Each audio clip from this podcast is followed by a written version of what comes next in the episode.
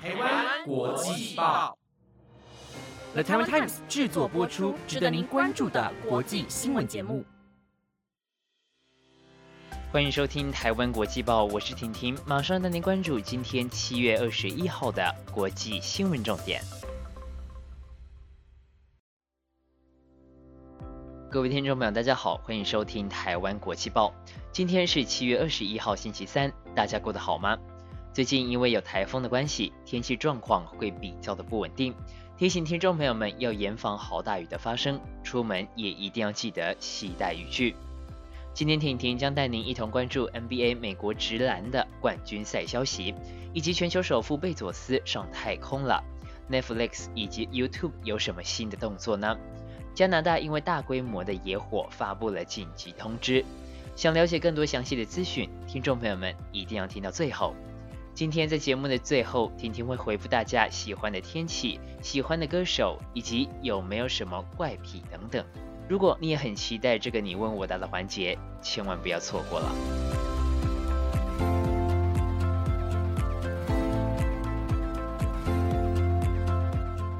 二零二一年 NBA 美国职篮总冠军赛从七月六号热血开打。太阳队和公路队厮杀到了今天第六战，分出了胜负，由公路队取得了2020到2021年的 NBA 总冠军。原本太阳队在七战四胜的赛制当中，率先取得了两连胜的优势，不过谁也没有想到，公路队在之后的四场比赛全部获胜，获得了总冠军。今天总冠军赛第六战，公路队的字母哥阿塔克昆博表现亮眼，获得了全场最高的五十分，带领公路队顺利的封王。这也是公路队魁违五十年后再度的拿下总冠军。五十年的时间，小球迷都变成老球迷了，能够看到喜爱的球队夺冠，相信球迷们一定都非常的开心。这次的总冠军赛也写下了一些特别的记录。字母哥阿塔克昆博的弟弟去年随着湖人队拿到了总冠军，而字母哥本人以及他的哥哥也都在今天随着公路队获得了总冠军。也就是说，字母哥三兄弟在不到一年的时间就通通获得了很多球员一辈子都在追求的冠军金杯。在这当中，最难过的可能就属于太阳队三十六岁的控球后卫 Chris Paul 了。入选过十次明星赛、四次年度第一队的他，早就已经是 NBA 的顶尖后卫。不过等了十六年，Chris Paul 在今年才第一次拼战到了总冠军赛。虽然一开始就获得了两连胜，不过非常可惜，他还是没能够为自己的生涯留下一个总冠军的成绩，继续保持了他无冕王的称号。同时，还是 NBA 史上第一位生涯四度在季后赛系列赛上率先抢下两胜零败，最后球队还是被淘汰的记录。太阳队和 Chris Paul 什么时候可以拿到第一座的冠军奖杯？只能够继续努力，明年再战了。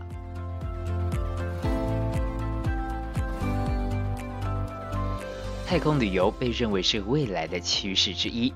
也有许多的富豪目前已经花费了大笔的金钱，购买了前往太空的船票。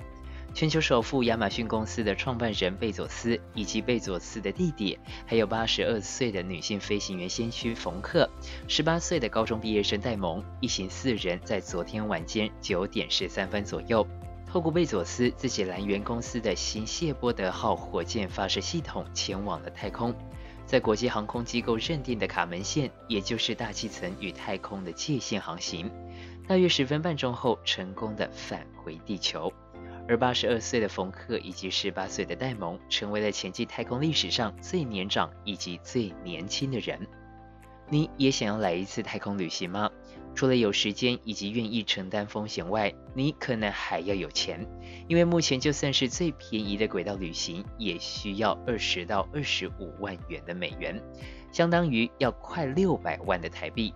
对婷婷来说，太空旅行就像是奢侈中的奢侈，但是对于有太空旅行梦想的人来说，也许非常的值得。不过，太空旅行因为需要大量的燃料让太空船脱离地球，因此也引发了环保的相关问题。伦敦大学学院自然地理学副教授马赖斯就表示，搭载四名乘客的火箭排出的二氧化碳就会高达两百到三百万吨。婷婷希望有一天太空旅行会变得又环保又便宜，如果真的有那么一天，我想我们都能够去太空来一趟不一样的旅行。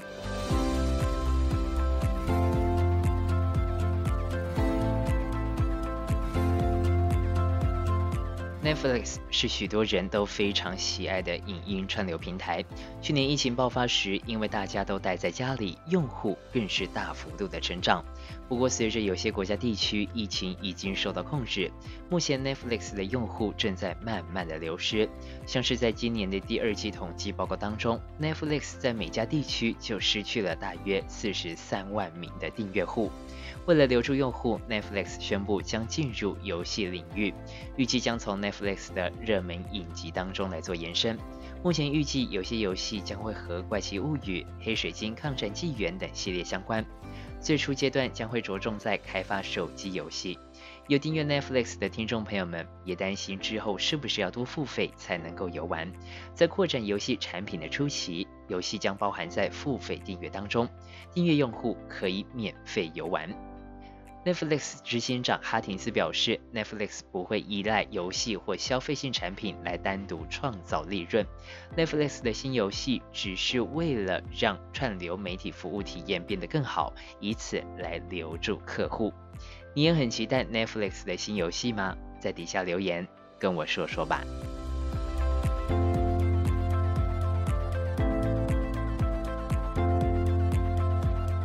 YouTube 平台在直播以及影片首播的时候，用户可以透过超级留言以及超级贴图来抖内赞助支持自己喜欢的频道。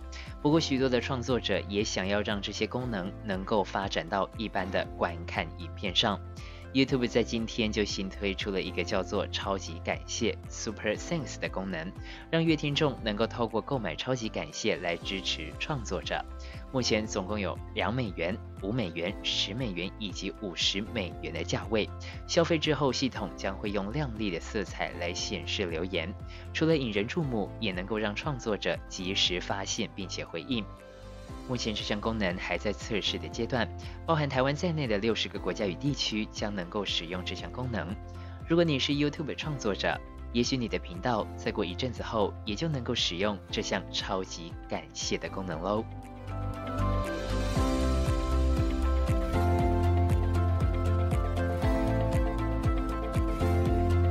随着气候的变迁，异常的天气越来越常出现。